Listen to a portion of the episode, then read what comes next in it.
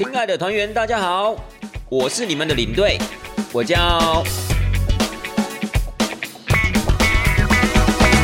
Hello，各位亲爱的听众朋友们，大家好，我是领队，欢迎收听带团这档事儿。咱们今天呢，就要把上个礼拜还没有讲完这个意大利的行程，要把它分享完毕嘛，对不对？那领队，我后来想了一下，上个礼拜我花了将近一个小时的时间，也不过就讲了三个城市。将近五天的行程，对不对？讲了米兰、维罗纳，还有威尼斯。接下来我们的今天的节目呢，要把行程讲完，所以大概要讲，算一下，要讲五个城市，然后差不多八天的时间。所以呢，如果你说要在一个小时之内把它讲完了，我个人是觉得不太可能的啦。可是呢，我一样会在今天呢，不管是花多少的时间啊，我还是会把整个意大利的下半段行程要跟大家分享完毕。原因是因为呢，这个礼拜天呐，就是十月二十九号呢，领队我即将要去摩洛哥带团十二天呐。当然，这对领队我自己而言，也算是一个全新的体验，也算是一个全新的挑战。因为领队呢，我基本上还没有去过摩洛哥，所以呢，想当然了，那个心情啊，一定是非常的紧张的嘛。当然也很忐忑不安啊。当然也必须要花很多时间呢去做功课，把一些前置作业呢要先想好，这样子。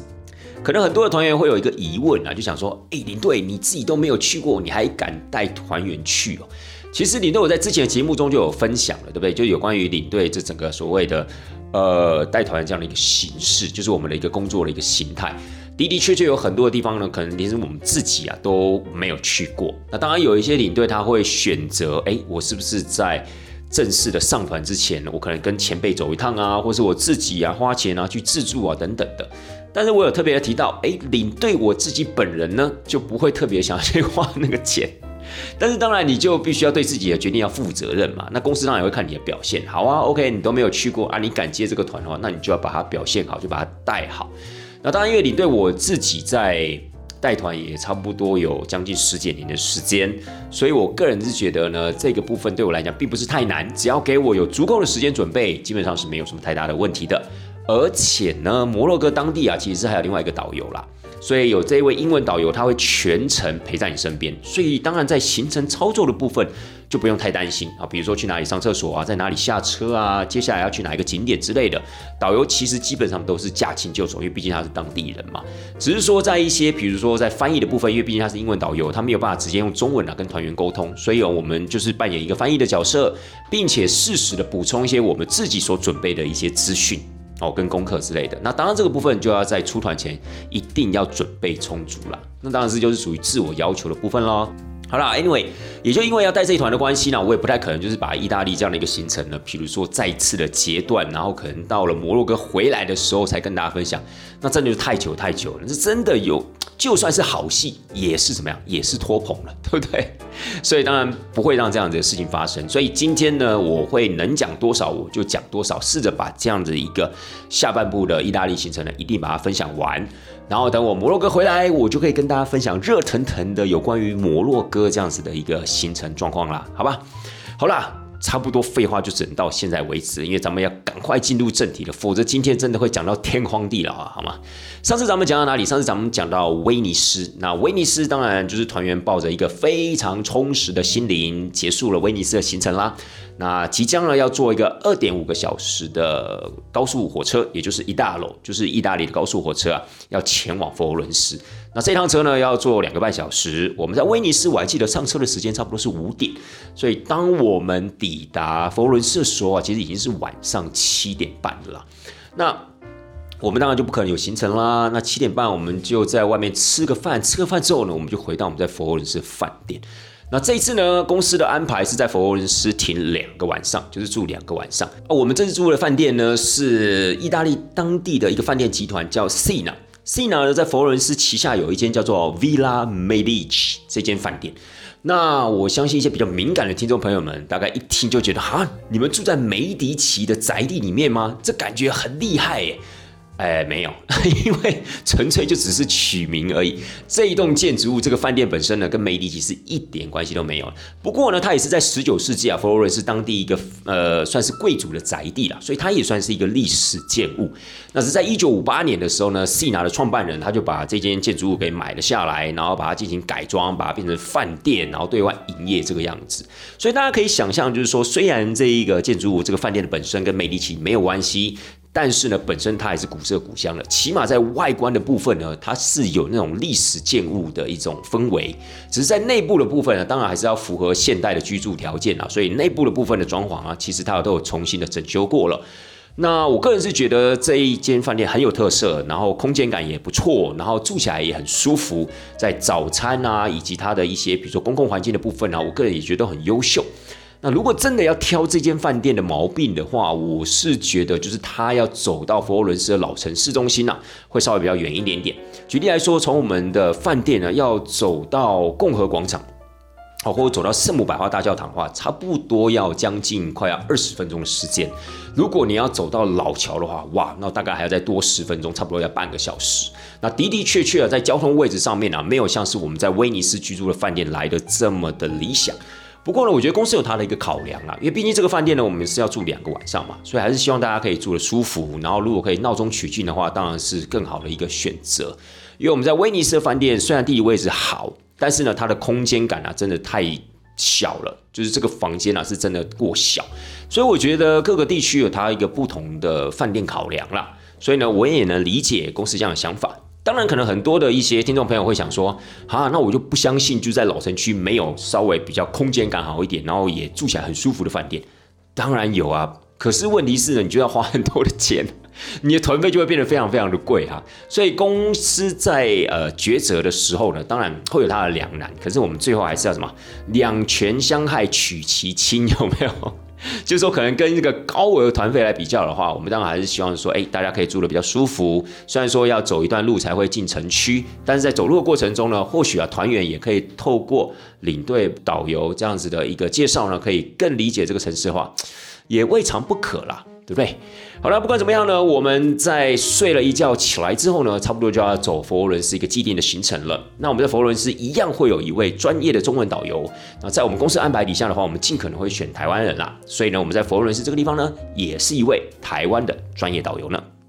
那当然，第一个点呢，势必一定是先安排进所谓的乌菲兹美术馆。那这个行程呢，其实不管你今天自助也好，跟团也好，都势必一定会进去的啦。但是我个人呢，在这个地方就有一点小小的感想啊，想跟各位听众朋友们做一个分享，就是因为这一次呢，我也何其有幸啊，可以跟着啊一起进这个乌菲兹美术馆，所以啊，这次我就有一个感想，就是我会觉得，如果今天您真是自助的话，其实希望也建议，就是你们还是可以啊，去请一个当地的中文导游。然后呢，可以帮你啊讲解这个作品，或是整个乌菲斯美术馆本身的背景啊、故事啊等等。我觉得呢，会让你在参观这些比较学术性的这种所谓的景点啊，比如说博物馆、美术馆，会更有感觉啦。否则，如果您真的是自助的话，你进到里面，然后可能你又没有做足功课的话，那我真的觉得会有一点点的瞎子摸象那样的一个感觉。然后可能就是我觉得看的会比较表面，那这是一件很可惜的事情。今天已经。不再说这个门票是多少钱，而是说你今天花了一些时间，你难得了一趟到了佛伦斯，到了乌菲兹美术馆，还是希望大家啊可以针对这些大师级的作品啊，可以更深入的了解。我觉得这样子才会比较有感受嘛。不管今天说你带了多少东西回台湾，可起码你在当下是有感觉的。所以其实我觉得导览人员是蛮重要的。好吗？那当然跟团不会有这样的一个问题啊。跟团的话是势必啊一定会请一位呃中文的导游在你身边啊，帮你做解说啊、介绍啊这些作品。所以这个当然是没有什么太大的问题。很多人就会很好奇，哎，在乌菲兹美术馆大概待多长的时间？我们大概待了二点五个小时了，亲爱的大家。所以呢，你看二点五个小时，旁边有一个专人帮你讲解分享，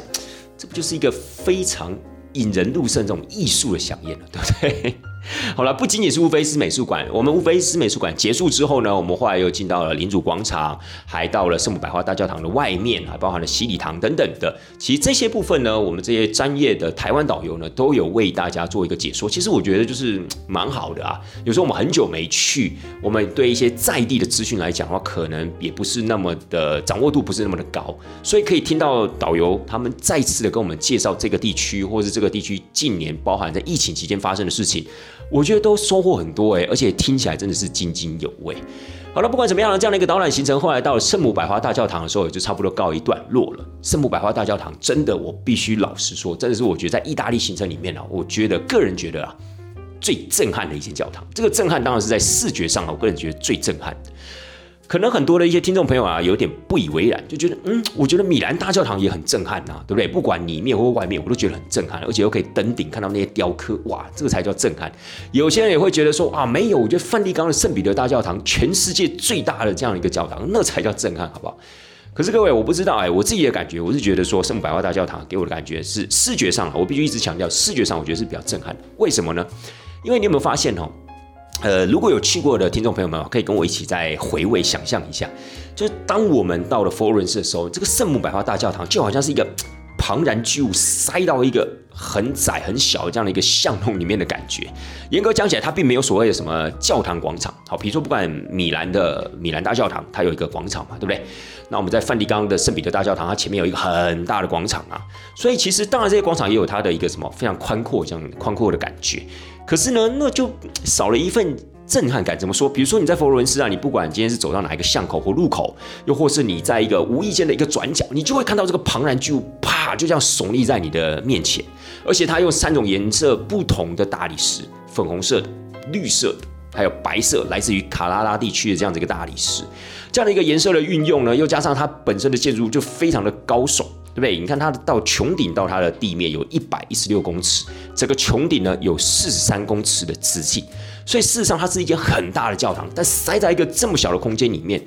就当你在那个转角、那个出巷口或入口的 moment 的时候，你就会看到，砰，它就耸立在你面前，那一瞬间，其实我觉得是很震撼。所以，我个人一直很喜欢圣母百花大教堂，我觉得它真的非常的美。每次那样的一个转角或是一个特殊的角度，我就觉得哇，这个建筑物真的好大，不知道为什么就觉得它很雄伟，然后又觉得它颜色的运用啊，加上它大理石这样子的一个立面呢，真的非常非常美，真是美呆，这是我个人对它的感受啦。可是每次我们到了圣母百花大教堂，我们都会看到很多人在那边排队，在排什么队呢？就是准备要入内参观的。现在好像疫情之后还分所谓的收钱的入口跟免费的入口。那不管收钱或免费的，其实都排了很多人，至少大家都排了一百公尺以上这样的一个长度。所以呢，我会觉得哇塞，真的很夸张。那更不要讲说那些排队甚至买票要去登顶的，要去爬那个穹顶登到上面的观景台的那些人，那更是一票难求，那更是排队要排的惨兮兮的。但是。你就是还是会觉得说，哇，那真的值得进去吗？我个人是，其实我自己有进去圣母百花大教堂几次，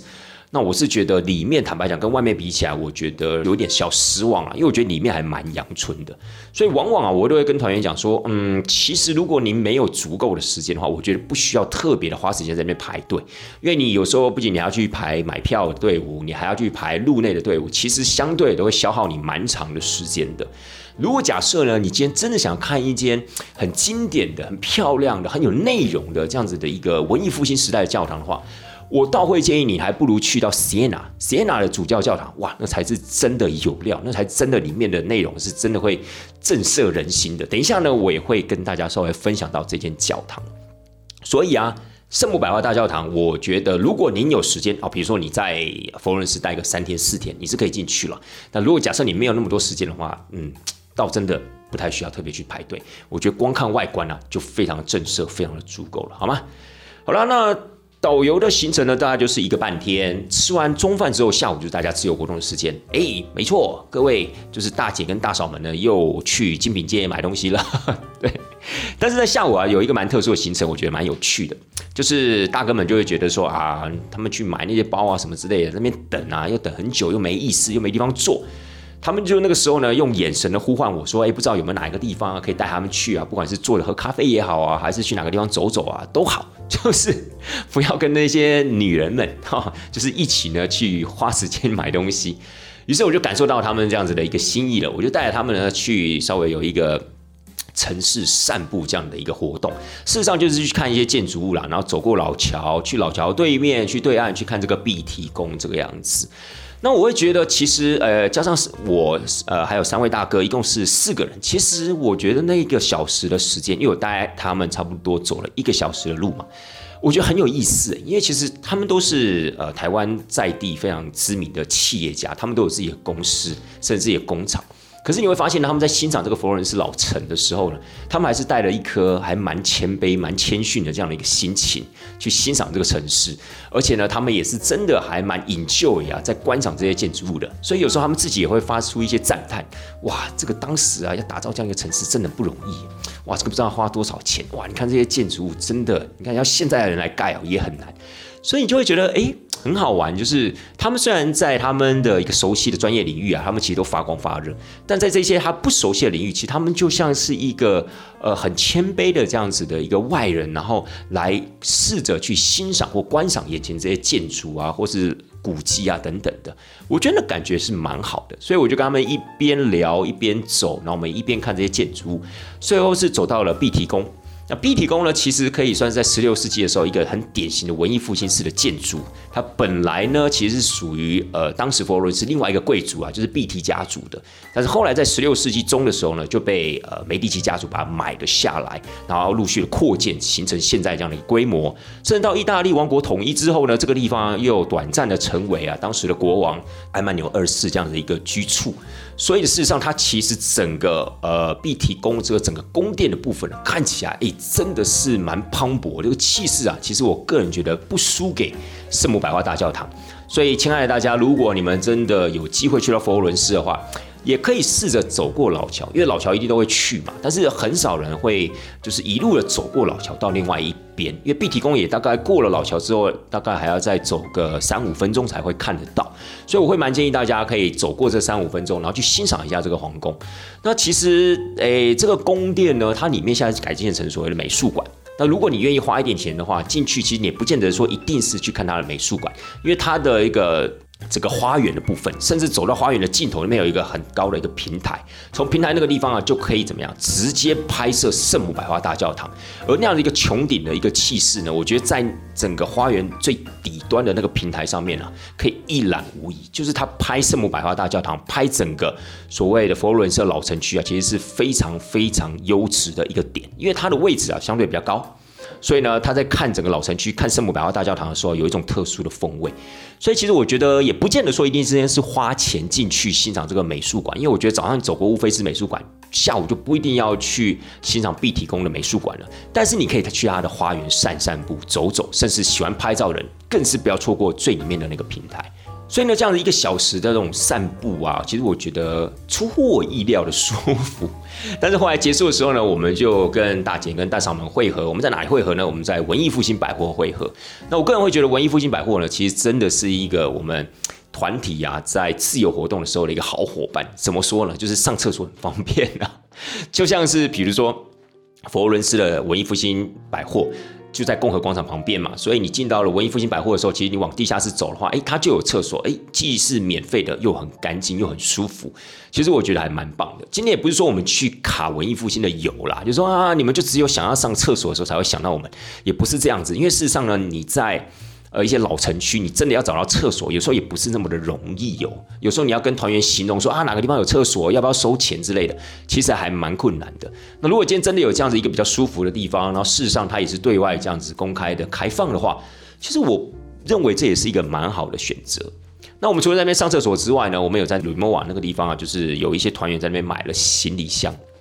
哇，这个 Remova 我也一定要跟大家好好的。分析一下 怎么说呢？因为这一次呢，我刚好要帮一个朋友，我要带这个 Remova 的行李箱。那他要买的是 Essential 系列的。其实这个 Essential 系列就是以前的那个聚碳酸酯那个塑胶外壳的行李箱啊，就是以前他们好像叫做烧洒这个系列，就是比较入门的这样子的一个系列产品。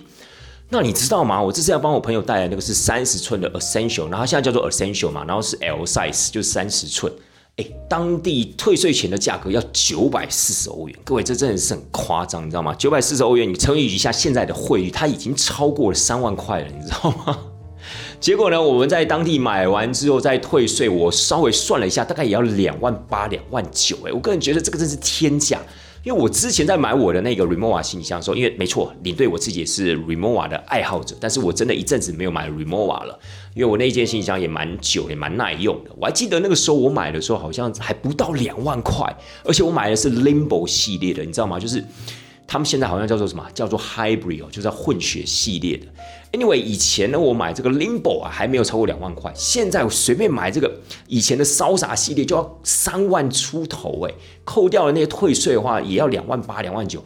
我真的觉得这个涨价也涨得太夸张了吧？你真的会觉得匪夷所思，你知道吗？尤其是我后来回来的时候，我就稍微去问了一下，就是 Remova 在台湾的专柜，因为我也蛮好奇到底是。便宜多少？因为我知道一定比较划算，但是便宜多少呢？我就稍微想要了解一下这样的一个差异。结果发现台湾要卖三万八，而且还缺货，这真的，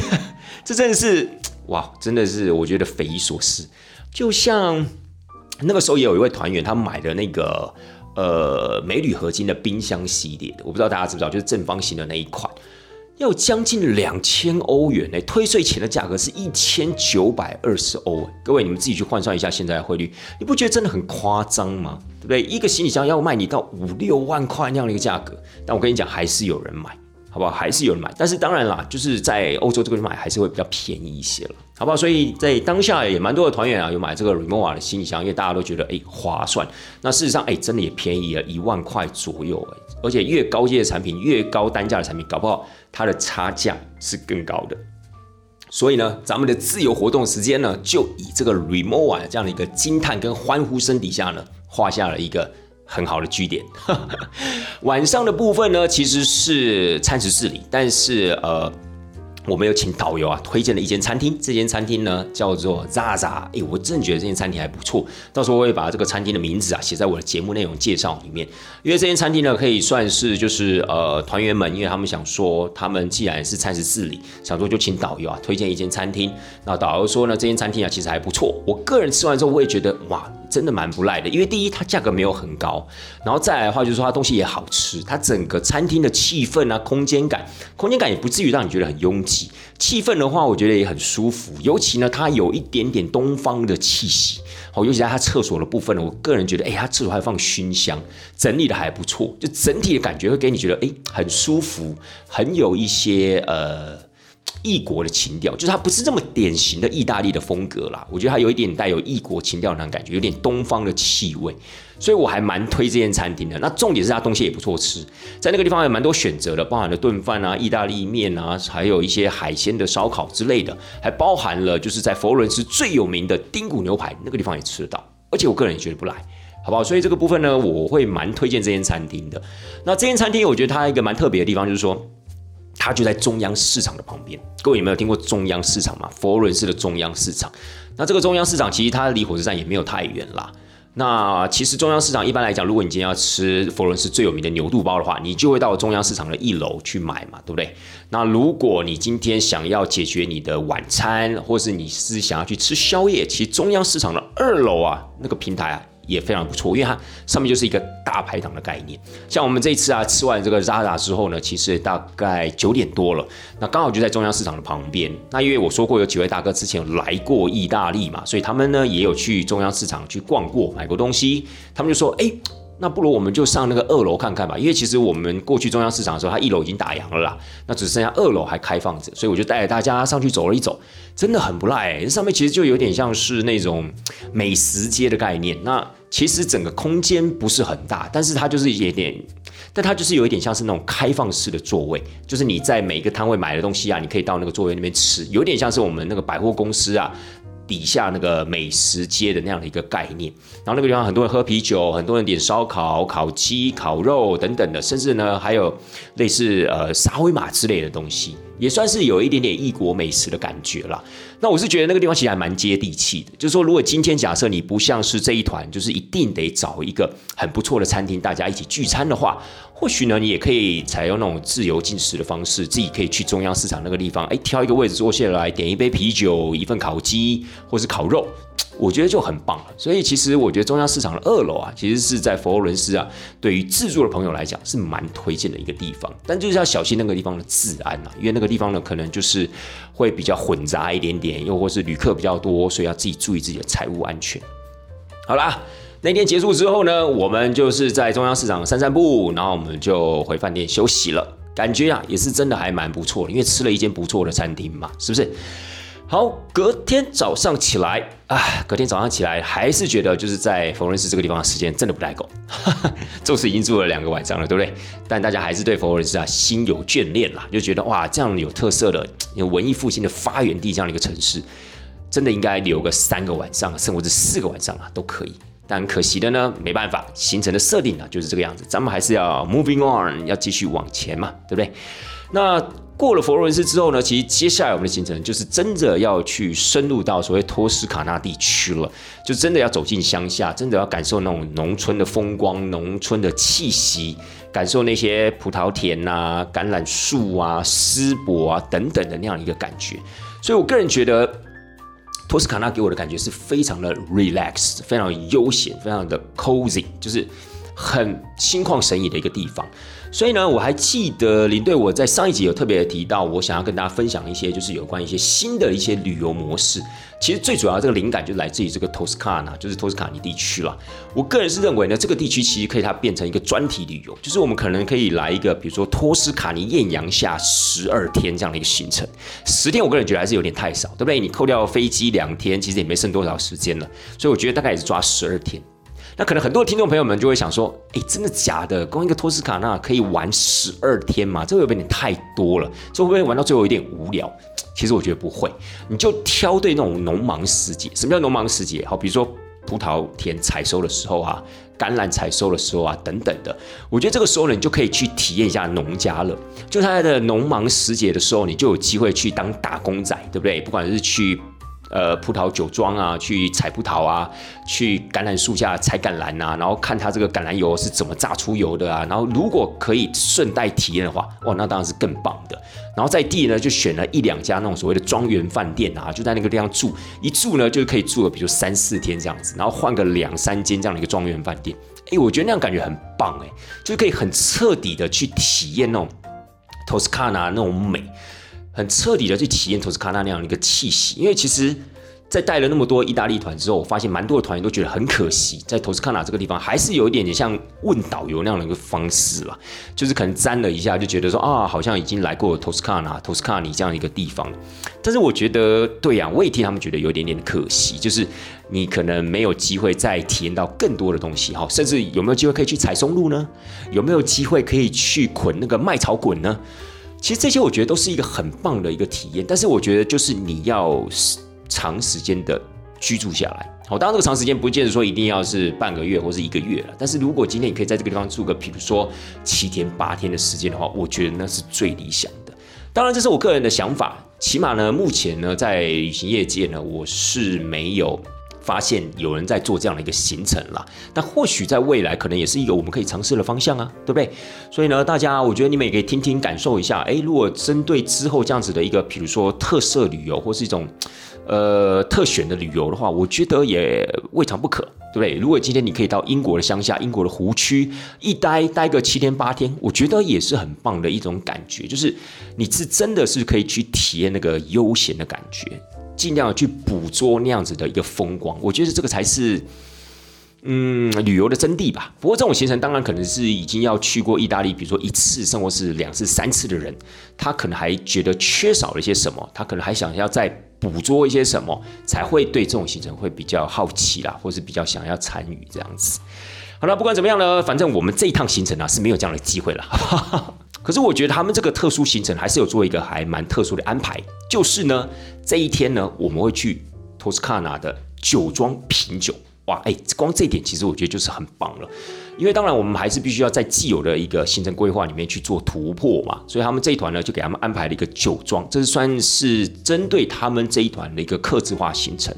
所以早上呢，我们大概就开了将近八十分钟的时间。我们原本啊，今天如果是按照一般行程的安排的话，我们要去到 San Gimignano 好，圣吉米纳诺。所以呢，既然加入了这个比较特色的一个安排，这个酒庄品酒这样的一个活动，所以我们这个酒庄呢就找在圣吉米纳诺附近。那这个酒庄很特别，它除了是酿酒的酒庄之外，它本身有餐厅，然后它也有住宿，有点像是那种民宿的格局。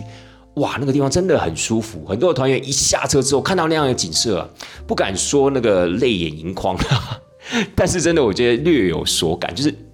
那一份感动，就是好不容易啊，也不能讲说好不容易啊，就是日思夜盼的这种所谓的托斯卡纳，就是托斯卡尼的风光就在你的眼前。因为那个酒庄稍微有一点点高度，大概两三百公尺，所以它看下去呢，就是绵延遍布的丘陵，你还会看到。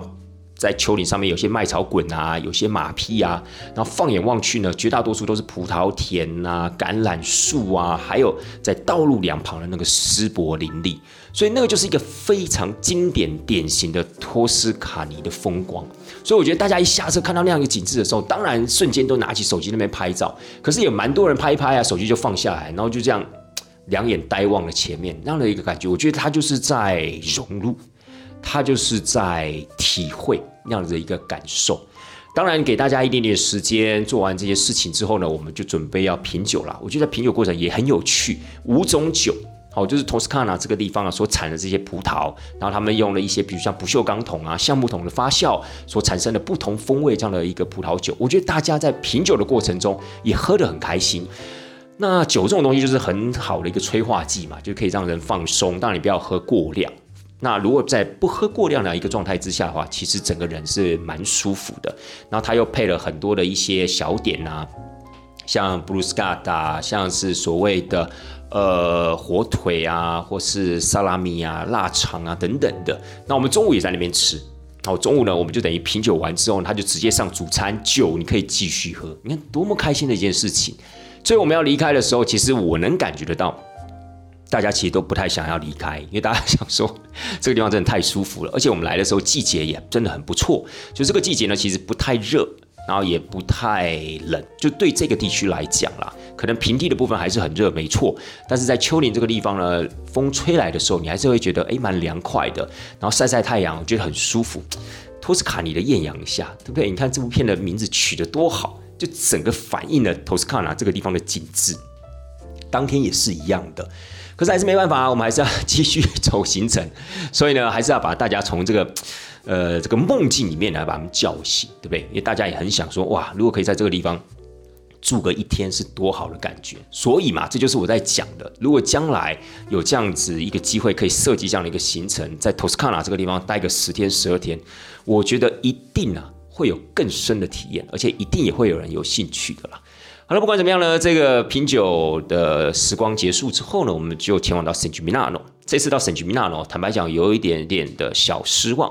为什么呢？因为人真的太多了。我不知道为什么这次去啊，其实很多的一些欧美人士，就是欧美人士他们组成的团体。那在圣吉米纳诺这个地方，它本身的城区啊，就老城区就不是很大，然后里面又塞了一堆人，我就觉得那个这样的一个感受啊，就。没有很理想，因为你就感受不出来在托斯卡纳的那一份悠闲跟那一份的朴实这样的一个气氛嘛，所以你在一个地方到处都是人，所以你可能就很想要赶快跳脱啊，或者赶快离开之类的，差不多就是我们那天呢跟所有团员的一个想法啦。所以虽然那个地方呢，它标榜着有什么呃曾经呢是得过世界冠军的这样一个冰淇淋，你知道那个冰淇淋啊，差不多。有两家啦，最主要有两家冰淇淋，也排了差不多有五六十公尺长哎，所以你买一个冰淇淋大概也要花你十到十五分钟时间，所以坦白讲，那感觉真的 不是很理想，好不好？但是我个人还是觉得，就是像这种托斯卡纳地区啊，托斯卡尼地区这种小城小镇啊，还是有它的一些魅力在啦。比如说，如果你要买一些农特产的话，或是你要买一些小小的那种皮件啊，其实在这个地方有蛮多的类似那种。我们台湾俗称的那种玄物店的概念，就是你不时会看到一些很有特色的小店。那可能呢，你原本没有想要买这些东西，但你一进去看呢，它在第一时间就吸引到你的目光。我觉得它那边蛮多类似这样的一个店家。那当然，如果你想要买一些，比如说橄榄油啊、红酒、醋啊，甚至是松露的相关的产品，甚至是意大利面啊、炖饭的米啊等等的，我觉得在托斯卡纳那个地方啊，托斯卡尼那个小镇啊，其实都有机会买得到。那其实我觉得这就是一个很大的区隔，就是比如说在佛罗伦斯，很多人可能还是会想要去买精品啊、买行李箱啊、逛街买衣服啊等等的。但是进入到了托斯卡尼地区之后呢，诶，其实你就会慢慢的发现这些东西就慢慢的不见了，剩下的就是一些比较原始的、比较接地气的那种商品、那种产品。我觉得这也是一个很好的跳脱了。我觉得在这个过程中呢，你其实也可以接触到各种不同类型的商品跟它的特色小物。那我觉得也是蛮好的一个感受的。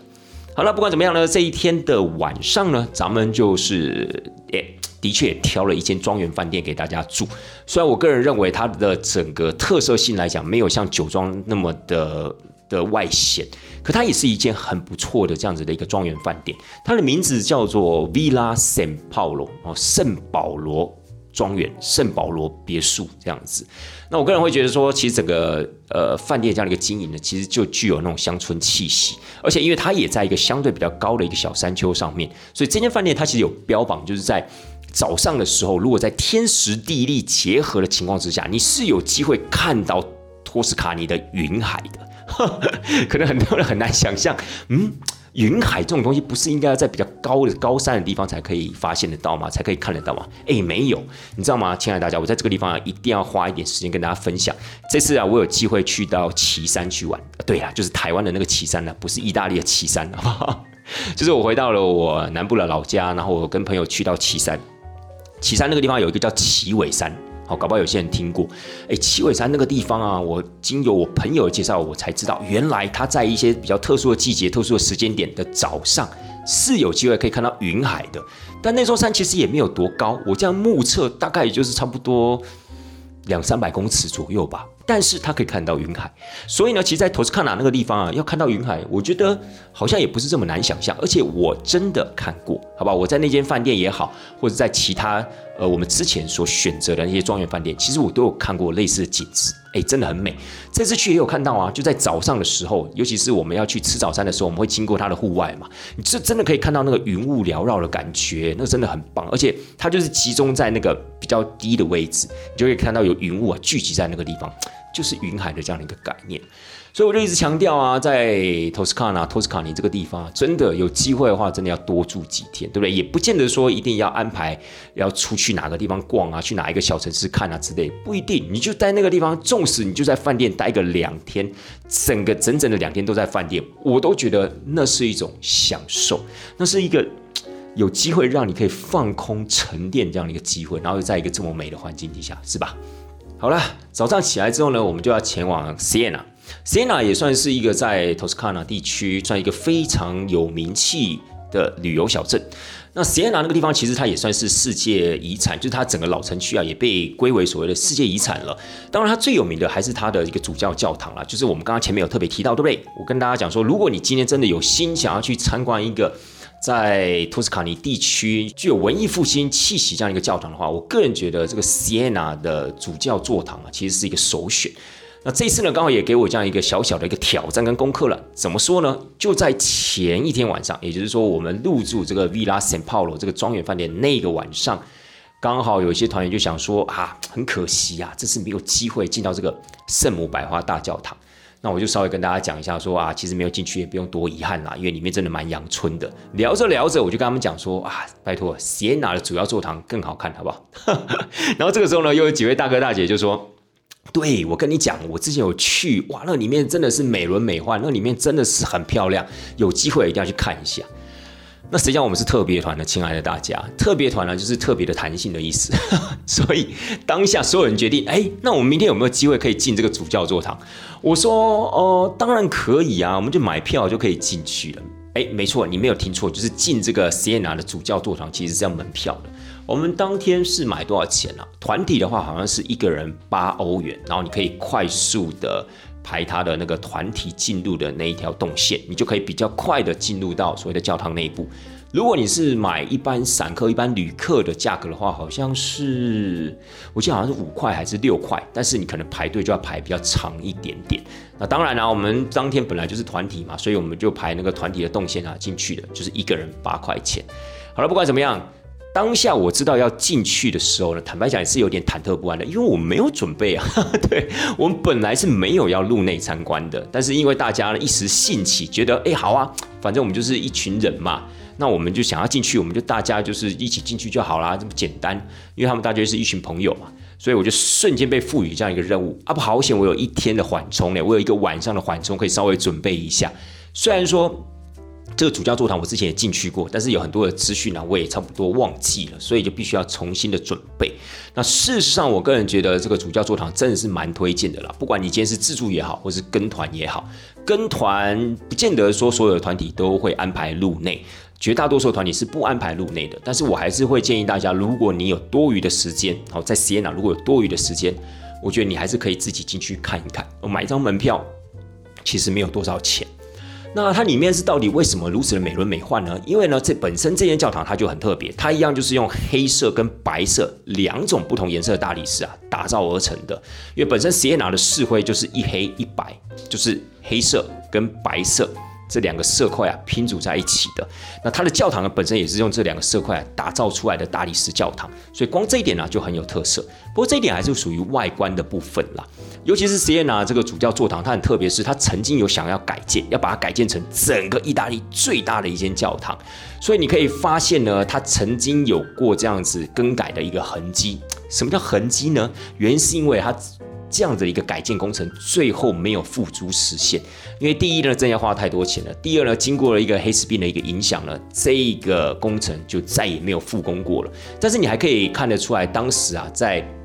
进行这样的一个改造的一个痕迹，因为它还是有一些断垣残壁留了下来，甚至呢，有一些断垣残壁的部分呢，它把它重新规划一下，变成了是现在这个主教座堂的。博物馆，所以你还是可以看到，比如说它在那个地上规划那个地基的部分啊，还有一些所谓的墙身的部分啊，它其实有保留下来。我觉得这个还蛮酷的啊。这个细节我就不多说了，大家真的有机会的话，可以透过网络去认识，或是亲自走一趟塞纳 好吧？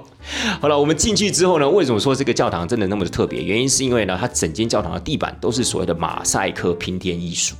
这五十六块的马赛克镶嵌艺术呢，分别是由大概将近四十位的这样的艺术家，在十四到十六世纪的时候分别铺设上去的，分别设计上去的。所以这个本身就是整个大教堂的一大卖点。然后呢，在这个教堂里面呢，还有一个很大的特色，就是它里面其实有一个图书馆。那当然现在不做图书馆使用了，以前呢，它是有收藏了一些手抄本的藏书。那这个叫做庇护二世的图书馆。庇护二世呢，是在当时那样一个年代底下的一个教宗，叫做庇护二世。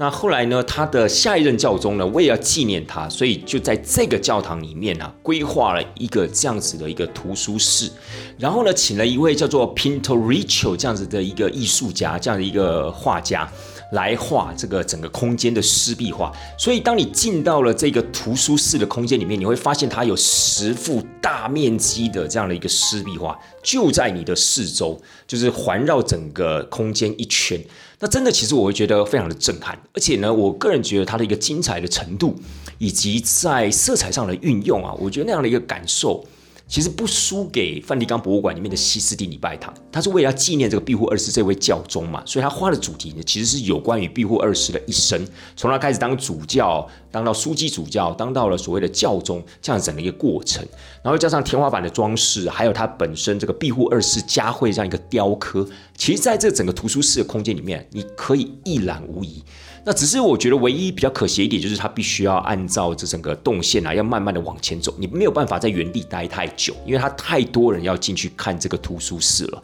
它里面呢，现在已经不做图书室的使用，它里面就是一个空的空间。可是问题是，不管是呃周围的墙壁的部分，又或是天花板的部分，其实真的都是美轮美奂。所以我强烈的建议大家，就是这个 Siena 的主教座堂啊。不管你今天是不是所谓的宗教信仰者，不管你今天喜不喜欢所谓这个教堂，我觉得你都应该要让自己有这样的一个机会啊，进去一览究竟，然后去欣赏啊这些在你面前呈现出来这种颜色的搭配啊、彩绘玻璃啊，还有整个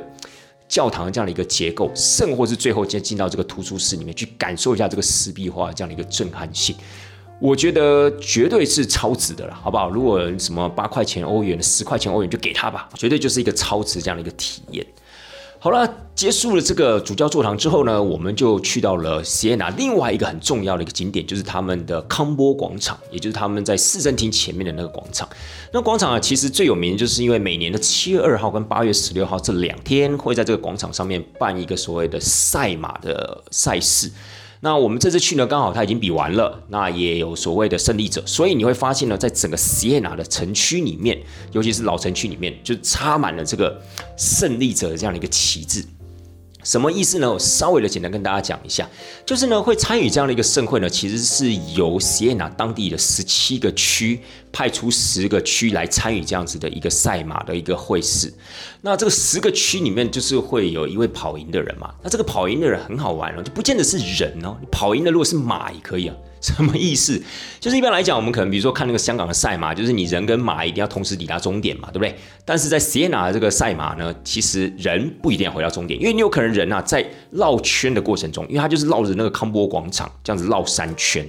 那你可能在绕圈的过程中呢，你骑士可能就飞出去了，因为这个赛事的马是不配马鞍的，所以基本上呢，在绕圈的一个过程中呢，可能就有骑士啊飞出去了，啊可能就跌在地上了嘛。但这个马如果它继续往前跑，甚至还跑回终点，跑回第一名的话，哎，恭喜你，你内区一样可以获得第一名的殊荣，就是你的骑士不一定要在马上。我觉得这个点还其实还蛮好笑的啦。那今年呢，可以算是疫后的第二年举行这个所谓的赛马的一个会试。因为第一年是办在二零二二年，就是疫后的第一年是二零二二年啊，然后今年是二零二三年。今年的获胜的这个区的名字叫做鹅区，这个鹅就是天鹅的鹅，大白鹅的鹅。它那个十七个区还蛮好玩的，各位你们有机会的话，可以去搜寻一下这个相关的资料，或者去那个维基百科，你会发现它的区啊，都是一些动物的区，什么豪猪区啊、长颈鹿区啦、老鹰区啦、鹅区啦等等，就是。都是用动物的名字，我觉得还蛮有意思哦。还有一个什么贝壳区啊等等的。那今年获胜是鹅区，然后它就是一个绿色的一个旗帜。所以像今年我们去到实验拿的时候，我们会看到很多一些纪念品店啊，都有插各个区所它自己所象征的这个旗子，你就可以买回去做纪念。那当然很多人都会买今年的优胜者嘛。好不好？所以各位，你们如果对这个 Sienna 有兴趣的话，或许假设您是自助的话啦，因为如果要跟团，可能相对的不是这么的弹性。假设你要自助的话，下次你也可以稍微的注意一下时间啦。如果刚好可以在七月或八月份去的话，哎，不妨啊，你就挑一个七月二号跟八月十六号会抵达 Sienna 这样的一个日子，你就可以彻底的感受到那个整个城市的热闹，整个城市那样子的一种激情啊！我觉得这也是一个很棒的一个体验了，好不好？好了，Siena 结束之后呢，我们下午呢要去到一个还蛮特殊的地方，叫做 Perugia。Perugia 在哪里呢？现在大家如果你把 Perugia 来去做一个行政区上的划分的话，它其实不是在托斯卡纳大区，它是在温布利亚。它严格讲起来是温布利亚的首府。那托斯卡纳的首府，那当然毋庸置疑嘛，就是佛罗伦斯。那我们要去的佩鲁贾佩鲁贾，它是温布利亚区。的首府，所以严格讲起来，其实我们如果在行政区域划分上面，我们已经离开了托斯卡纳。可是我个人认为呢，在佩鲁贾那个地方还是蛮具有这个托斯卡纳的这样的一个风光的。所以呢，我会认为就是说，我们这样的一个安排，还是希望可以让大家诶，在进到罗马之前呢，继续啊，可以感受这。所谓的山城的魅力，因为佩鲁贾也是一个山城，佩鲁贾差不多是五百公尺左右高度。那论其历史的话，它其实在罗马人占领这个地区之前就有这个地方的城镇文化了，因为它是来自于伊特拉斯坎人在这个地方经营，那结果落入到了罗马帝国这样的一个领土，最后呢成为了教皇国的领土。好吧，这些有关历史的部分，领队我在这个地方就不多说了，大家有兴趣可以稍微去科普一下。但是这个城市啊，真的。非常有它的一个魅力，尤其是我们这次的饭店呢，又是选择在老城区里面。那一样呢是 Sina 集团底下的饭店，叫 Hotel Brufani。那这 Hotel Brufani 呢，到时候我会把它列在我们的行程说明里面，大家有兴趣的话，也可以去了解一下它的背景历史。没错，它一样是一栋历史建物，而且这一次的位置呢，非常非常的优秀，它刚好就在距离老城区走路差不多。五六分钟左右的一个距离吧，你就可以走到它的喷泉广场那个地方。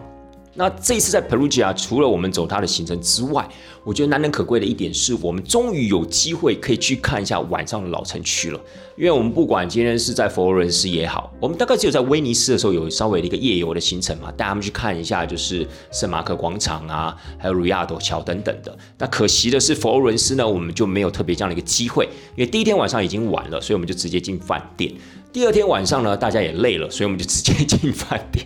所以都没有机会进到佛罗伦斯的老城区啊，去拍照之类的。但是呢，我们到了佩鲁贾的时候，哎，就有这样的一个机会啦，因为它刚好距离老城区很近嘛。事实上，它就在老城区里面，所以它走出来就可以直接看到两边那些老房子，甚至走到所谓的教堂广场那个地方，你可以欣赏到主教皇宫，现在改成美术馆了，还有所谓他们的一个当地最大的主教教堂。所以我觉得晚上出来走，感觉也很不一样。你可以感受到那种比较稍微人没有那么多这样的一个气息，然后呢，可以稍微的比较比较轻松的方式，比较悠闲的方式啊，散步在这个老城区里面，跟白天那种目的性的导览呢，我觉得感觉是不太一样的。好不好？所以这个佩鲁贾这个城市呢，其实也蛮推荐给各位听众朋友们。当然，跟团他不一定会去。假设您今天有想要去自助的话，哎，真的哦，不妨啊，可以把它放在你的意大利的行程里面。好了，接下来呢，隔天早上起来，咱们就要前往罗马了。那他们这次的行程呢，就在罗马要待四个晚上的时间，三个晚上呢在罗马的市区，另外一个晚上呢就是会挑选一个比较接近机场的饭店，因为他们隔天早上起来就准备要直接前往机场了嘛。在罗马吃完中饭之后啊，哎，下午有个蛮特别的行程，就是有一个所谓的日拍行程。哎，这个日拍行程呢，就不是特别为这一团所企划的哦。这个日拍行程是因为我们现在公司所设计行程里面就含有这样子一个特殊的活动。什么叫日拍行程？其实就是这个行程呢，就是含一个专业的摄影师会帮大家拍一些美美的照片，它包含了团体照。然后在这个拍照的过程中，当然我们选择这个景点啊，最主要还是符合可以拍美美相片的这些景点啦。就这个景点呢，其实不是随便选的，而是在那个地方是有这样的一个角度，有这样的一个空间，可以拍出好看的照片的。但是我们为了不浪费这些景点背后的故事，所以我们还特别的邀请了一位专业的中文导游跟在我们的行程里面。当摄影师他可能在做一些前置作业准备的时候，哎，我们的专业导游就可以跟大家介绍一下，哎，我们现在来到这间教堂是什么样的一个特色，有什么样的一个典故？我们现在在的这个竞技场啊，竞技场的周围啊，有什么？故事啊，可以听，或是有关于竞技场本身。所以，总之呢，我们就是可以透过这样的一个介绍，让大家在拍照的同时，一样可以游览到一些原本所预想不到的一些景点，比如说像是中列祠啊。比如说像是罗马市场的遗迹啊等等的，我们就是会选择一些比较特殊的点拍照，然后顺便的带大家去那个地方了解那个地方景点的一个内容。所以我觉得这个行程还蛮优质的，而且啊，重点就是它真的比较累一点了，因为它大概需要花差不多五到六个小时。坦白讲，整个行程下来，真的大家都累到虚脱，可是是。充实的虚脱，好不好？不是那种很无聊乏味的虚脱，是那种真的是怎么样，带着那种满足的那样子一个感觉的那种虚脱。我们以前本来是有一个夜游的行程啊，在疫情之前本来有个夜游的行程，但是夜游行程会玩到很晚。通常会玩到十一点，或甚至玩到十二点之类的，所以那个真的是太超了。所以在疫情之后呢，我们就把这样的一个夜游的行程给换掉，然后把它换成日拍这样的一个行程。日拍的行程结束之后呢，差不多就是吃一个晚餐，然后我们就回到我们在罗马的饭店啦。这是在罗马市区的这个饭店啊，住三个晚上。这间饭店呢，一样位置非常非常的优秀，它是 Hotel Bellini Bristol。它距离我们的许愿池大概走路就是差不多十分钟。如果你真的要走到西班牙台阶、西班牙广场，差不多就是十五分钟的时间。所以以整个罗马的市区导览来讲，它是一个最优质的地点。它地理环境非常非常的理想，尤其针对一些不管你今天想要买东西的，你今天想要看古迹的，你都可以很迅速的从我们的饭店前往，或是从该景点回到我们的饭店。所以在交通的选择上面，我个人觉得。它真的是一个非常非常棒的一个选择。好了，隔天早上起来，我们就是去参观梵蒂冈博物馆。那梵蒂冈博物馆的话，领队我这个地方就不特别多说了，因为呢，梵蒂冈博物馆呢，可以算是在意大利行程里面的一个最基本的一个设定啦。就是说，你今天如果到意大利玩，你肯定会进到梵蒂冈的嘛，你肯定会去参观圣彼得大教堂、梵蒂冈博物馆。所以这个部分我就不多说了。但是就像我前面讲的一样，我还是会希望大家，如果你要进到这种比较知性的这种所谓的博物馆啊、美术馆啊，甚至教堂的时候，假设你可以请一个导览人员的话，我会觉得比较有内容了，好不好？我觉得难得去一趟嘛，当然你们人数少，要请一个导游，当然也蛮贵的。可是我还是觉得呢，言之有物还是蛮重要的，尤其看这种比较知性的这种景点的话。好，早上的梵蒂冈博物馆结束之后呢，下午其实给他们自由活动时间，因为他们这一次在罗马，呃，先不要讲机场饭店好了，我们就讲说在罗马市区的饭店就待了三个晚上嘛，所以待了三个晚上，相对在罗马时间比较充裕，所以等于是说呢，他们的设计啊，绝大多数都是半天的导览行程。半天的自由活动时间，那像今天下午的自由活动时间呢？没错，大姐跟大嫂们呢，他们又怎么样去买他们的东西？他们真的在自由活动时间的时候，其实没有什么其他的考量的，你知道吗？他们就是众志成城，然后就是众心一致，他们就是知道他们要往哪一个方向前进，然后要去哪几家店去买东西。他们感觉就是已经可能从台湾就已经开始预谋那种感觉，非常的有制度。非常的有纪律这样的一个感受，完全不会有人问说，哎，我们接下去哪一个点，或者说，哎，我们下午要干嘛？不会有要干嘛，因为他们都已经想好了他们要干嘛。反倒是大哥们呢，可能会比较无奈一点点，因为他们真的也不知道，也不想，就是陪着这些大姐啊、大嫂们啊，他们去买东西。然后他们可能也想走一些比较特别的，或是再怎么样，至少要找一个地方可以让他们喝喝咖啡啊等等的。所以没错，我又感受到他们的眼神上面的一个渴望了。所以，我本来是跟他们讲说，哎，我们可以走到那个圣天使堡，哦，经过圣天使桥，走到圣天使堡，然后到那个地方呢，各位还记不记得早上啊，我们有看到那个梵蒂冈的台湾大使馆？我们要是有这样的雅兴的话，我们也可以走到大使馆那个地方啊，带大家去看看啊，拍拍照之类的。可是走过去啊，要花比较长的时间哦。哦，从我们现在这个西班牙台阶啊，西班牙广场走过去的话，大概要花差不多四十分钟的时间。这四十分钟一讲出来，你知道大家都吓傻了，你知道吗？因为早上这个饭地刚走完，其实很多人已经体力不支了，所以呢，下午要走那么长的时间，当然大家都不愿意啊。哎，不过这个时候啊，刚好就出现一个很奇特的一个安排，我在这个地方一定要跟大家好好的分享一下，就是我们在那个西班牙广场上，因为正要准备所谓的自由活动嘛，所以一些大姐们啊，一些大嫂们，他们就已经离开了，对不对？我说过他们的目标啊非常的一致。但是呢，有一些大嫂们还留在现场，因为看这些大哥们好像他们也不知道在干嘛，因为他们觉得舍弃他们可能有一点点的无情之类的。刚好呢，在广场上面就停了几辆马车，然后有几位大哥就很有兴趣，就问说：“哎，林队，你去问一下他那个马车坐要多少钱？”我就稍微去问了一下，哇塞，真不便宜，半个小时要两百欧元，一个小时收你三百欧元。哇，事实上真的不管半个小时一个小时，我真的觉得都是在坑人的价格了。那所以我就回去禀报了，我说，嗯，我觉得这个有点太贵了，所以我们还是考虑别的事情做吧。这时候呢，有一位大嫂就出来说，啊，没关系，没关系，我跟你讲，这个钱我出来，你们一起去坐马车去那边看看，去去那个感受一下。我那个大嫂人真的是还蛮好的，对，虽然说可能很多人会想说，哎，是不是因为这样子他就可以放心的逛街？我是不晓得啦，但 anyway，其实大哥们那个时候也觉得，嗯，不错啊，哎，坐坐马车啊，挺好的。那当然，如果是我的话，我肯定 不知道，以我这个人的个性的话，我大概不会花这两百块去坐了。可是当然，既然大嫂愿意这样子的一个资源，好，那我就跟其他三位大哥啊，就一起上车了。上车之后，哎，你不要说，那个氛围还真的挺好的。我觉得那有点像是专属于我们四个大男人的。罗马假期，人家罗马假期呢是男主角骑的那个 Vespa，就是骑的那个韦氏牌，载着我们的奥黛丽赫本，对不对？去逛一些罗马的一些景点。我们也不错，我们不用自己骑车，对不对？我们只要是坐上那个马车，那马车车夫呢带着我们去游览这些景点，也是挺好、挺浪漫的。所以我在车上之后，要跟几位大哥开玩笑说：“哎。”你看，我们这个专属的罗马假期不错吧？对不对？我们真的要感谢大嫂，所以我觉得大家也是莞尔一笑了，我觉得蛮有意思的。好了，不管怎么样，这个马车差不多三十分钟之后呢，就抵达了这个圣天使堡。我们在那个地方拍拍照之后，我就跟大家讲说：，哎，我们既然在圣天使堡这个地方下车的话，哎，我们不如就走到那个大使馆去看看吧。反正距离那个地方也不过就大概差不多三四百公尺左右的一个距离啦。哎，大哥们觉得不错啊？为什么呢？因为呢，我们这一天呢是十月九号。刚好十月十号是台湾国庆日嘛，所以我们就在想说，哎，搞不好大使馆会不会有一些什么活动之类的，甚至有没有可能在大使馆前面呢有什么升旗典礼之类的？所以总之呢，anyway，很多的猜测呢就吸引了我们几个人就往大使馆里面前进了。那事实上，我本来是想说，让大家在大使馆那个建筑物面前啊拍拍照，我觉得就已经很足够了啦。因为其实我觉得那种蛮有震撼性的，因为那个。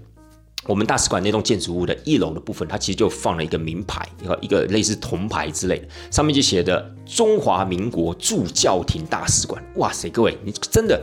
看到那个名牌，你就会很感动，因为曾几何时，你会想到我们今天台湾的友邦已经这么少了。然后我们还可以站在这样一个大使馆面前，不是那种外交领事处哦，是大使馆哦。然后跟这个名牌可以合照一张，上面还可以拍到国旗。我觉得那那一个感动已经非常足够了。所以一般来讲，我可能真的有带团员去的话，我们就是在外面拍拍照，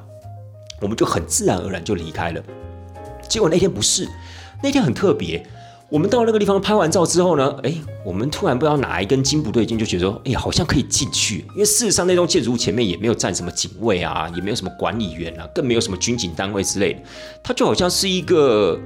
已经荒废的公寓楼这样的一个感觉。所以那个时候我们就想说，嗯，好啊，如果真他问起来，我们就说，呃，我们想要了解一下有没有国庆活动，或者说我们就想说去借个厕所，哎。我们是中华民国台湾人哎，去借个厕所，去大使馆借个厕所，应该也不为过吧？反正那个时候就自己脑补很多的一个情节，然后我们就真的走进去了，我们就走进那栋建筑，真的匪夷所思的是，我们竟然没有受到任何的阻拦，而且事实上那边也真的没有半个人，我就觉得这样很奇怪，你知道吗？因为毕竟大使馆也算是一个蛮隆重的一个场合嘛，蛮严肃的一个场合。再怎么样，应该也要有警卫吧，或者说你今天要个管理员吧？哎，都没有，我们就这样直接进去，然后自己摸索看电梯在哪里，于是就把电梯按开，然后我们就走到电梯里面，然后它里面就有标明嘛，哎，什么大使馆是在几楼？因为那栋建筑物里面，我记得好像还有加拿大跟马来西亚的这样的一个大使馆，然后我们的大使馆好像在三楼的位置，所以呢，我们进了电梯之后，电梯里面是有这样子的一个指示的，我们就按上了。我们要去的那一层楼，一上去之后呢，电梯一打开，啪，我们又看到那个中华民国驻教廷大使馆那个名牌，然后呢，它大门呢是关起来的，我就想说，哎呦，今天该不会没有营业吧？当然我不知道为什么没有营业，但是我那时候直觉是说啊，可能他没有对外开放，或是他今天可能刚好没有上班。然后就在这个时候，我本来就想说，嗯，好吧，那我们就准备离开喽。没有，你知道吗？就有一位大哥看到这个门旁边有一个电铃。他就很情不自禁的按下去了，一按下去之后呢，我们四个都傻在那个地方，因为我们不知道接下来会有什么样的一个人来迎接我们，或者说有什么样的一个场面之类。结果，哎，门还真的打开，它就有点像是一个木门。打开之后呢，哎，一个意大利人站在那个地方，他也蛮傻眼的，就想说。怎么会有人站在这里，而且看起来好像是亚洲人之类的？我就跟他们讲说啊，我们是来自于台湾的旅客、游客啊，我们想要来这个地方了解一下。那个时候已经不知道自己在讲什么了。那当然，那个人也蛮友善的，他就说哦，好好，你等一下。当然是用英文讲，他就进去的带了一个台湾人出来。后来才发现，那个台湾人是郭秘书，好，是我们台湾外交部派驻在那个地方的秘书人员，他姓郭。他人蛮好的啦，长得也蛮可爱的，蛮年轻的，那也蛮热情的招待我们。他说：“哎，你们是来自于台湾的吗？”我说：“对啊，对啊，对啊，我们就想要上来看一下这样子，然后看看有没有什么咖啡可以喝。你知道，我知道上了年纪的男人，就是某种程度上面，可能十句话里面大概有五到六句都是干话之类，纵使在别人面前也是这样。然后呢，其实他也蛮可以开玩笑的。我说那个郭秘书啦，他就邀请我们进去，然后让我们在会议室那个地方啊，我们就说：哎，我们可不可以在这个地方拍个照之类的？哎，他。他也蛮 OK，蛮热情的，就让我们那边拍照，甚至跟我们合照这个样子，所以我觉得还算蛮亲切的啦。那后来呢，在我们聊天过程中，我才知道哦，原来我们这个所谓的驻教廷的大使馆，它最主要是在做一些宗教交流的事务，就是梵蒂冈跟台湾一些宗教交流这样子的一个事务。然后，如果假设我们真的有人护照掉的话，这个地方是不予处理的哦，你还是必须要回到罗马的那个驻罗马在台办事处，才能帮你处理那个护照遗失的问题。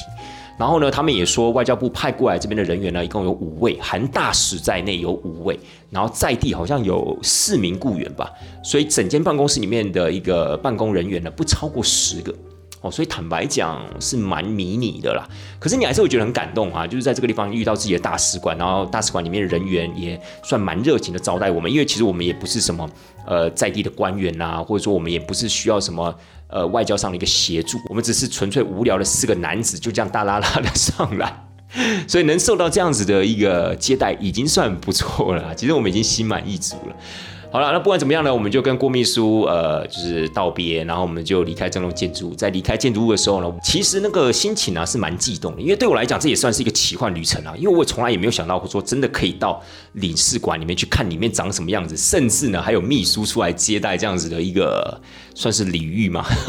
所以呢，我自己也觉得嗯蛮骄傲的，瞬间有那种民族优越感，有没有？就觉得虽然说台湾呢可能在。呃，国际上一直受到中国大陆上面的一些打压，但是其实我们还是有我们自己的生存之道，还是有我们的这样子的一个发挥的空间。那我们台湾其实在这次疫情里面也表现得非常非常的不错，所以导致我们的一个能见度啊，跟知名度啊，在国际间呢也算是发光发热。所以总是那个时候的感觉啊，就是觉得嗯，身为一个台湾人是一件非常值得骄傲的事情。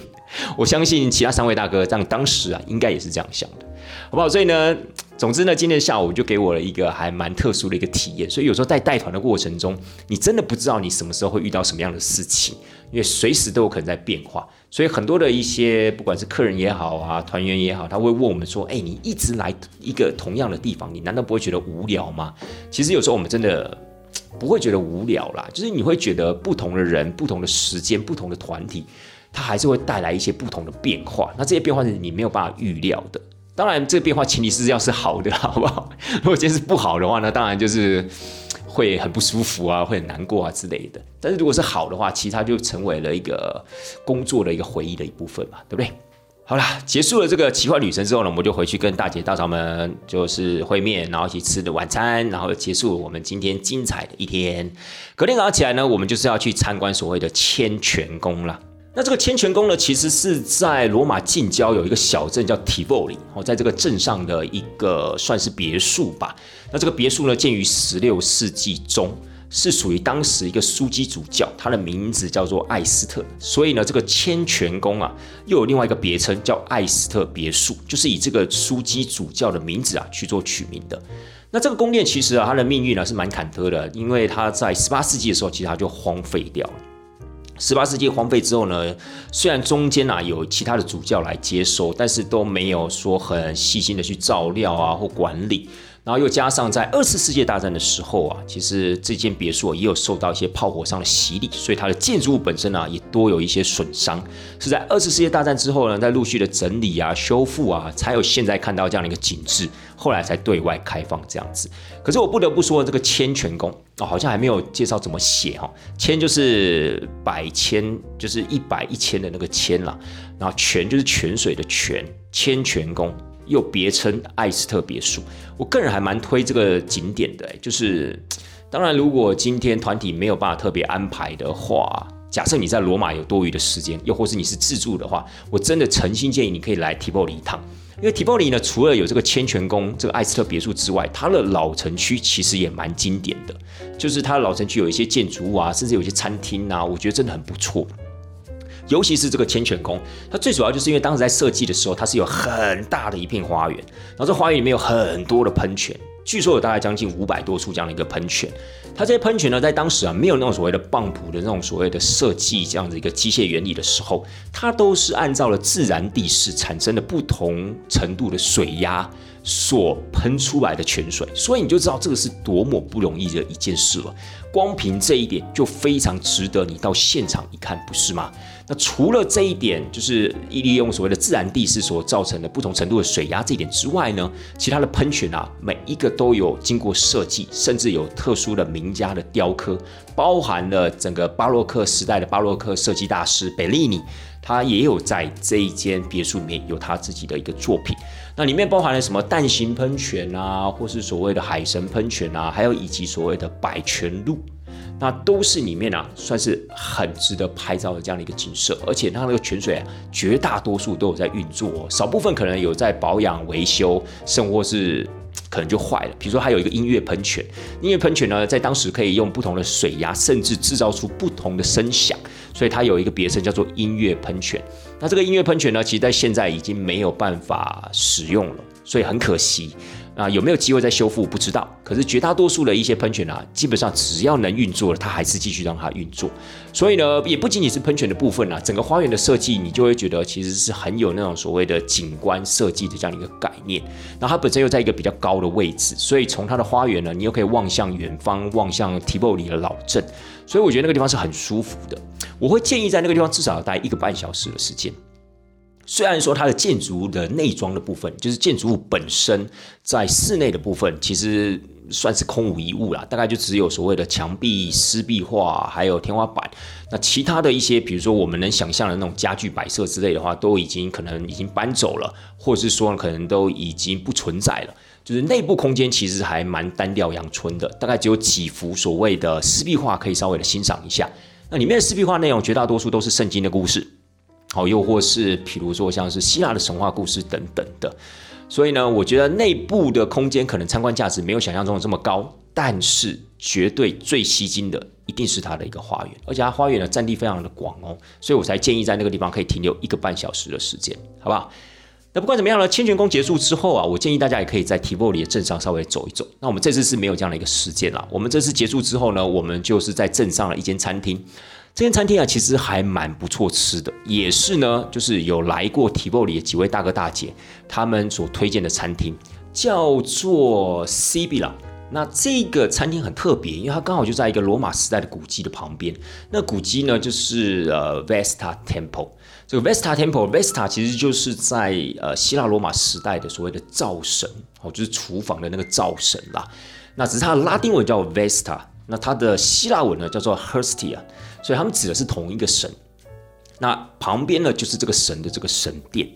那这个神殿呢，其实它规模没有很大，但是我觉得它保存相对还蛮完整的。你还是可以看得出来，它是有点类似那种希腊的柱式建筑。很特别的是呢，它几乎跟这个餐厅的户外用餐区啊是合而为一的。所以我觉得它是一个蛮特殊的一个安排。而且重点是这家东西又好吃，酒也好喝，气氛又好，然后刚好就在谷地之上。因为它下面呢，其实有大概一个落差将近可能五六十公尺这样子的一个溪谷吧，所以我觉得它本身的一个环境啊，跟它的景色就非常的优秀，就非常的优美。所以我们在那个地方啊，就吃我们的午餐。那一样啊，领队到时候我会把这个餐厅的资讯啊，就是它的名称啊，我会把它写在我的节目内容的介绍里面。我想说，有些自助的朋友，你们如果真的有去到提波里，有去了千泉宫。不妨也可以来到这个餐厅啊，去解决你的午餐，好吧？我个人非常的推荐。好啦，行程结束之后呢，我们一样就回到罗马市区。咱们今天来到这个郊区提波里啊，其实就是为了这个千泉宫啦。我个人也觉得非常非常的值得。结束千泉宫的行程之后，我们就回到了罗马市区。那想当然了，下午就是他们的自由活动时间。那咱们今天呢，就没有再次去大使馆拜访了。好不好？因为本来我们昨天结束的时候啊，大哥们还在嘴炮说：“哎，我们应该十月十号再去一趟，对不对？看他有没有骗我们。”因为他说他们的那个什么国庆的餐序啊已经结束了，搞不好呢他们真的有餐序，只是不方便让我们参加。所以我们应该今天再去一次。真的，几个男人在一起的时候，其实干话是占了蛮大的一个比例，好不好？就真的超过四十岁以上的男人，就只剩一张嘴啊。刚好领队呢，我有刚好超过一点点，好不好？好了，不管怎么样呢，下午就是自由活动时间了，就是他们去买买东西。哎，这次不错，连大哥们也参加大嫂大姐们这样行程了，因为他们还是想说可以给自己买买衣服啊，或是呢可以去百货公司啊逛逛之类的。毕竟啊是最后一次购物的时间了嘛，所以就好好的去怎么样买买东西。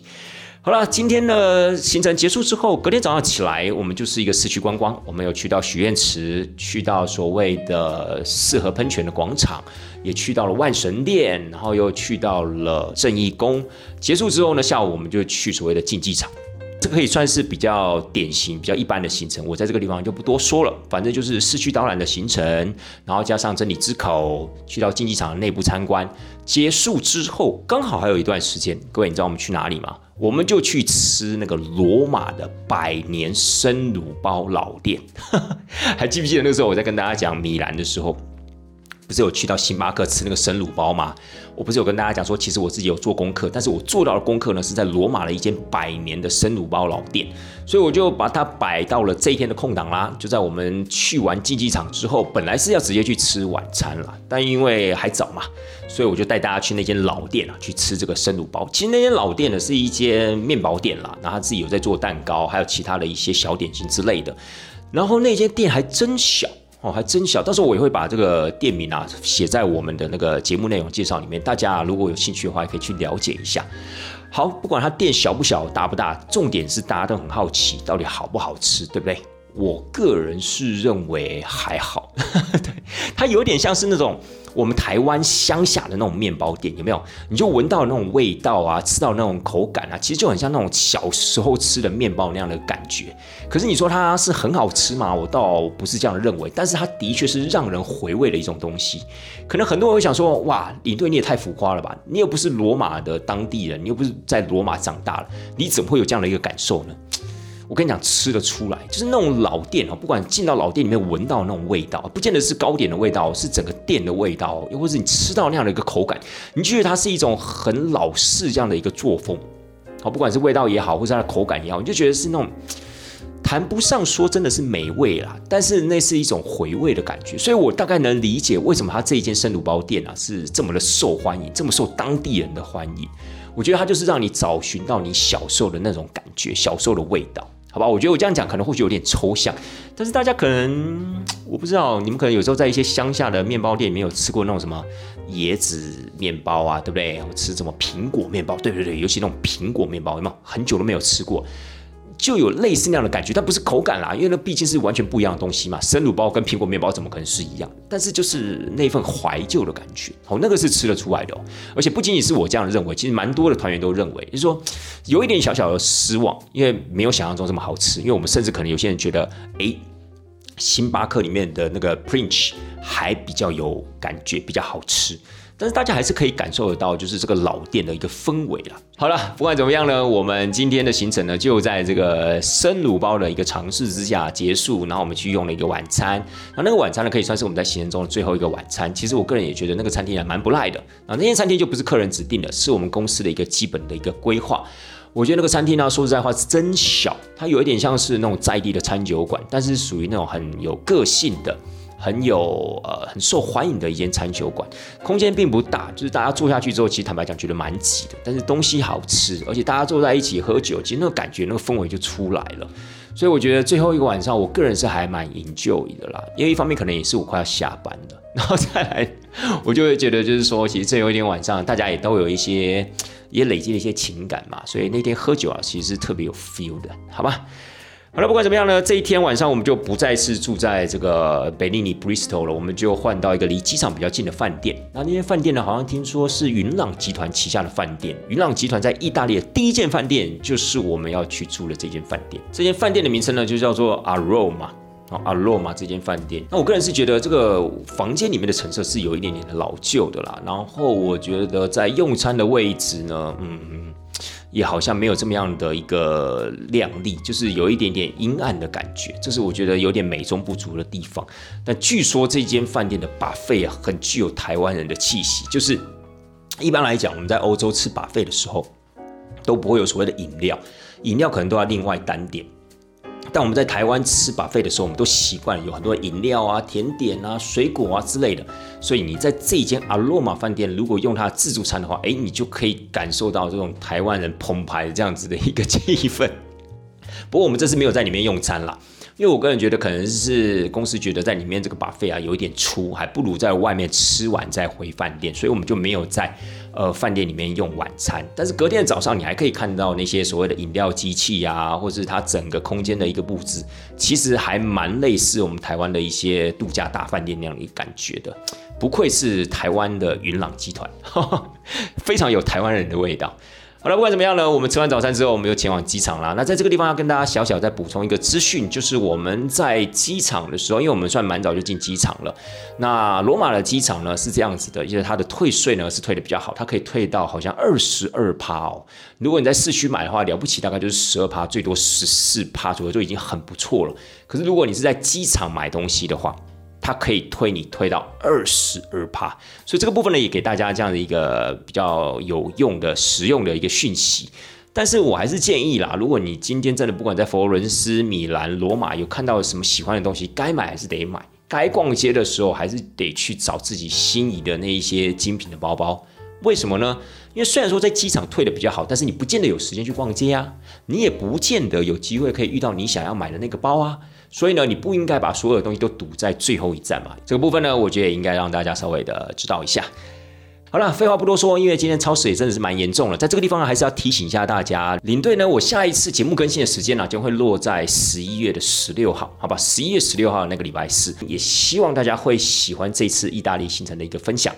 带团这档事儿，咱们就十一月十六号礼拜四见喽，拜拜。